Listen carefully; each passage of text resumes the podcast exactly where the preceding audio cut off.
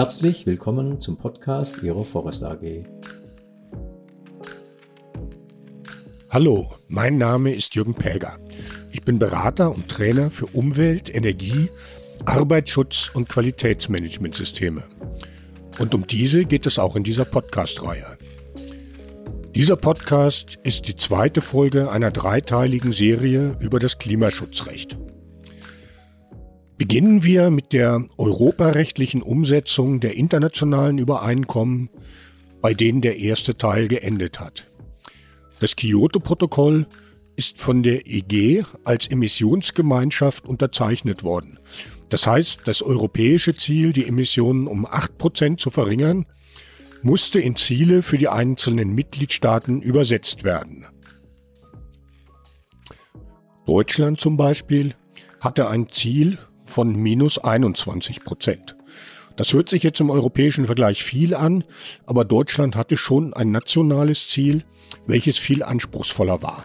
Der damalige Bundeskanzler Helmut Kohl hatte bei der ersten Vertragsstaatenkonferenz zum Klimaschutzabkommen 1995 versprochen, dass Deutschland seine Emissionen bis 2005, also vorher, um minus 25 Prozent reduzieren wird. Das wichtigste Instrument, was es auf der Ebene der EG zu dieser Reduktion der Emissionen gab, war der Emissionshandel, der am 01.01.2005 in Kraft getreten ist.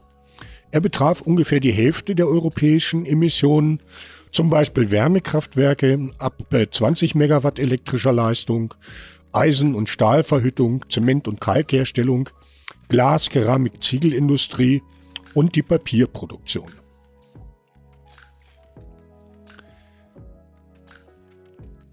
Das Prinzip bestand darin, dass Höchstgrenzen für Emissionen in der Branche festgelegt worden sind, Anlagentreiber Emissionsberechtigungen erwerben mussten, die auch Zertifikate genannt werden, die handelbar sind. Die Verteilung erfolgte anfänglich von den Mitgliedstaaten über sogenannte NAPs, nationale Allokationspläne, seit der dritten Handelsperiode direkt von der EU-Kommission.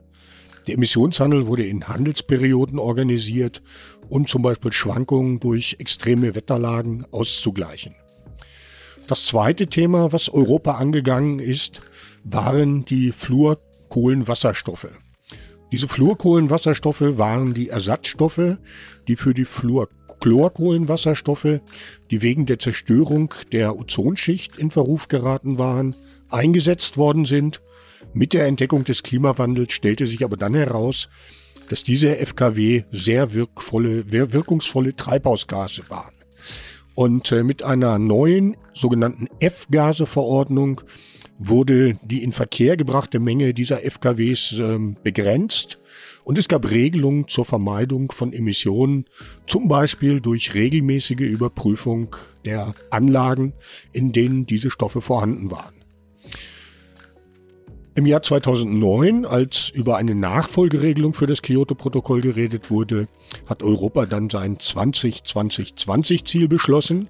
Das heißt, bis zum Jahr 2020 sollten 20 Prozent weniger Treibhausgase emittiert werden, ein Anteil von 20 Prozent erneuerbarer Energien erreicht werden und die Energieeffizienz sollte sich um 20 Prozent verbessern.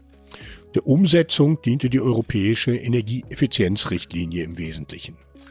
Im Jahr 2014, als das Pariser Übereinkommen vorbereitet wurde, hat Europa dann seine Ziele noch einmal verschärft. Bis zum Jahr 2030 sollten 40 Prozent weniger Treibhausgase emittiert werden. Ja, die Umsetzung in Deutschland, äh, die hat schon vorher begonnen, nämlich äh, fünf Jahre nach der Verkündung äh, des nationalen Ziels durch Helmut Kohl gab es dann unter der rot-grünen Bundesregierung ein erstes Klimaschutzprogramm der Bundesregierung.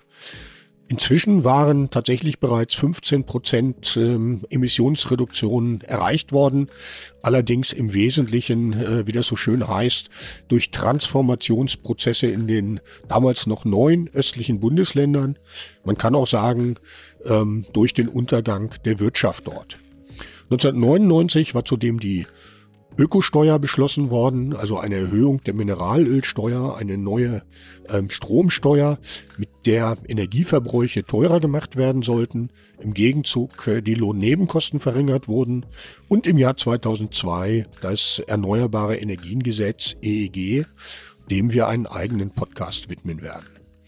Zur Umsetzung des europäischen Emissionshandels wurde im Jahr 2004 das Treibhausemissionshandelsgesetz und äh, das Zuteilungsgesetz 2007 veröffentlicht. 2007, auch das wurde im Jahr 2004 gemacht, aber die erste Emissionshandelsperiode ging eben von 2004 bis 2007. Dieses Zuteilungsgesetz 2007 wurde dann im Jahr 2007 durch ein Zuteilungsgesetz 2012 abgelöst. In der dritten Handelsperiode, als ja die Zuteilung direkt von der EU-Kommission vorgenommen worden ist, brauchte man kein neues Zuteilungsgesetz. Aber europarechtliche Anforderungen wurden in einer Zuteilungsverordnung umgesetzt. Ja, die betroffenen Anlagen, also wer am Emissionshandel teilnehmen muss, sind in Anhang 1 Teil 2 des Treibhausemissionshandelsgesetzes aufgeführt. Kleinemittenten, das sind Unternehmen bis maximal 15.000 Tonnen Emissionen im Jahr, können sich allerdings befreien lassen, müssen dafür aber eine Gegenleistung ähm, erbringen, etwa eine Ausgleichszahlung für eingesparte Kosten oder sich zu Emissionsreduktionen bei den Treibhausgasen verpflichten. Wer unter den Treibhausgashandel fällt oder Emissionshandel fällt, muss eine Genehmigung für Emissionen haben, wobei bestehende Genehmigungen zum Beispiel nach dem Bundesemissionsschutzgesetz dafür ausreichen. Diese Unternehmen müssen dann ihre Emissionen ermitteln. Wie sie das tun, müssen sie in einem vorab von der Behörde zu genehmigenden Überwachungsplan darstellen und im Folgejahr für die erfolgten Emissionen Emissionsberechtigung bei der deutschen Emissionshandelsstelle, die ESTH, die ESTH abgeben. Ähm, hat man diese Emissionsberechtigung nicht, muss man 100 Euro und einen Inflationsausgleich pro Tonne Emissionen zahlen. Das heißt also, diese Unternehmen müssen sich diese Emissionsberechtigungen besorgen. Die sollen im Regelfall versteigert werden. In exportabhängigen Sektoren ähm, kann man sie aber auf Antrag kostenlos erhalten. Dieser europäische Emissionshandel wurde im Jahr 2019 mit dem Brennstoffemissionshandelsgesetz und um einen nationalen Emissionshandel bei Brennstoffen ergänzt. Für Brennstoffe sind äh, damit steigende Preise die Folge. Den Emissionshandel selber müssen, daran nehmen die äh, Brennstoffhändler teil. Der, die Preise sollten jährlich ansteigen ähm, und damit sollte klar werden, Brennstoffe werden teurer.